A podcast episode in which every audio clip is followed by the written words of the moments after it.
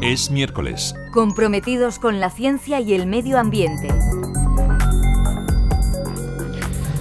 La enfermedad de hígado graso no alcohólica es en la actualidad la enfermedad hepática más frecuente. Afecta a más de un tercio de la población y su incidencia se ha duplicado desde la década de los 90 del siglo pasado, especialmente en las personas con sobrepeso. Es conocida como la enfermedad silenciosa porque por lo general no presenta síntomas y su progresión es lenta, aunque puede tener graves consecuencias. De hecho, es una de las principales causas para el trasplante de hígado en el mundo. David Martínez Selva, muchísimas gracias por acompañarnos esta mañana aquí en Radio 5 Todo Noticias. Hola, buenos días, muchas gracias. David Martínez Selva es biólogo molecular, es investigador del Grupo Diabetes y Metabolismo del Valdebrón Institut de Recerca y mañana va a participar precisamente en un debate organizado por Caixa Research en Barcelona dedicado a esta enfermedad. Bueno, lo primero de todo, ¿qué es el hígado graso? Bueno, eh, la enfermedad del hígado graso mm, es una afección en la cual se acumula un exceso de grasa en el hígado, que puede estar relacionada o no con el consumo excesivo de alcohol. Eh, como bien has dicho, es una enfermedad de progresión lenta y que tiene diferentes etapas en la que están implicados eh, diferentes procesos biológicos. En una primera etapa se produce un acúmulo de grasa. Si la enfermedad progresa, eh, el hígado padece un proceso de inflamación que acaba provocando un daño hepático, fibrosando el tejido y si se sigue progresando la enfermedad, eh, el, hígado pasa a estar cirrótico con la posible aparición de un, cáncer hepático. Mm. Y bueno, ¿y cómo se ha llegado a esta situación? ¿Cuáles han sido las causas para que se convierta en la enfermedad hepática más prevalente en el mundo? Bueno, el, el hígado tiene varias funciones. Eh, entre ellas está el metabolismo, el almacenamiento y liberación de la glucosa, que proviene de los carbohidratos y los azúcares. Y en un principio, si ocurre una disfunción o alteración de estas funciones, eh, se acumularía grasa en, el hígado. Dicho de otra forma, mm, la enfermedad del hígado graso es resultado de un metabolismo anormal del exceso de calorías y de grasas absorbidas, que como consecuencia acaba en el almacenamiento de grasa en el hígado. Bueno, ¿y cómo se diagnostica? Porque tengo entendido que, el diagnóstico es complicado, ¿no? Bueno, esta, esta pregunta sería quizás más apropiada para un investigador clínico, pero desde mi punto de vista, una de las dificultades es que no hay una herramienta diagnóstica que, te permita saber al 100% en qué, qué, qué gente, qué, qué, pacientes sufren esta enfermedad y si esta va a progresar o no. Eh, se están desde mi punto de vista, se han desarrollado diferentes técnicas de, imagen, biomarcadores no invasivos y técnicas invasivas. Y en la clínica se usan todas estas herramientas para establecer un diagnóstico. Claro, cuando hablamos de técnicas invasivas, por ejemplo, estamos hablando de biopsias, ¿no? Eh, como en todas las enfermedades, lo importante es eh, la prevención y, sobre todo, el diagnóstico precoz. Si no me equivoco, su grupo está trabajando en la identificación de biomarcadores no invasivos que faciliten, ¿no? Tanto el diagnóstico y el monitoreo de la progresión de la enfermedad como la posible eficacia terapéutica. Efectivamente, yo creo eh, la comunidad científica ante esta enfermedad tiene dos retos muy importantes.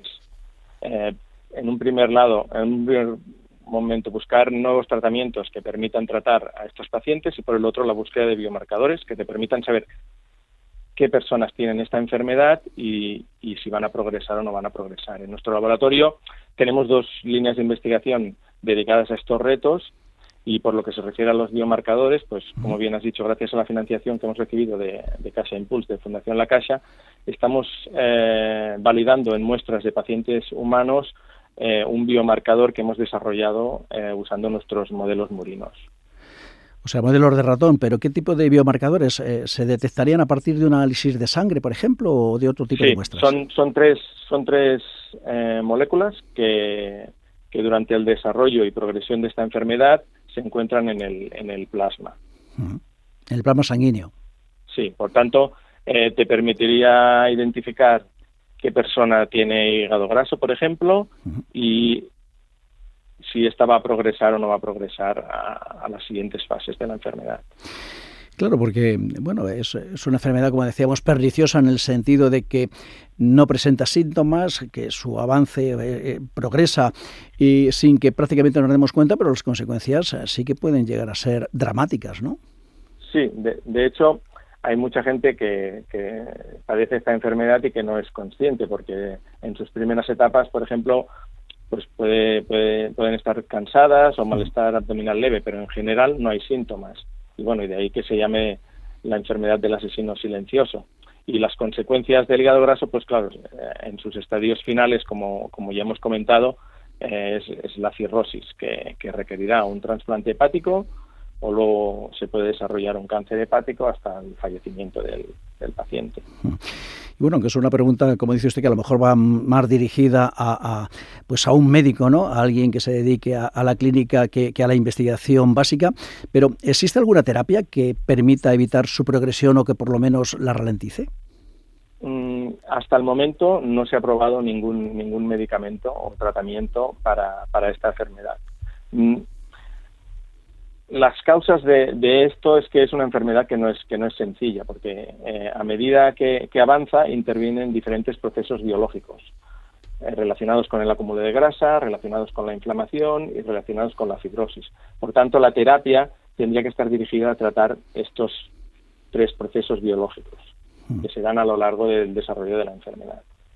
En, este sentido en nuestro laboratorio pues estamos desarrollando un, un péptido pequeño que, que al menos en modelos murinos actúan estos tres, estos tres procesos biológicos. Bueno, pero también está relacionada con los hábitos de vida, ¿no? Me imagino que el sedentarismo, la obesidad puede ser un factor de riesgo para, para padecerla o para provocarla. Evidentemente. Eh, los motivos para, lo que, para los cuales esta enfermedad ha llegado a, ser tan prevalente es, la, es la, epidemia que padecemos de obesidad y de diabetes de tipo 2. Eh, las personas que padecen estas dos enfermedades pues tienen una mayor probabilidad de tener hígado graso. Digamos que estas enfermedades favorecerían el acúmulo de grasa en el hígado. De todos modos, eh, gente con esta enfermedad eh, puede encontrarse sin padecer obesidad o diabetes de tipo 2. Sí, sí, también hay personas delgadas ¿no? que, sufren de, hígado graso, mm, no alcohólico.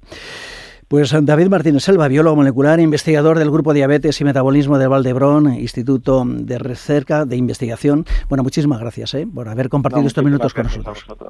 Muchas gracias. Bueno, Adiós, buen día. Gracias. Nosotros volveremos el próximo miércoles a las once y cuarto de la mañana. Manuel Seara Valero, Radio 5, Todo Noticias.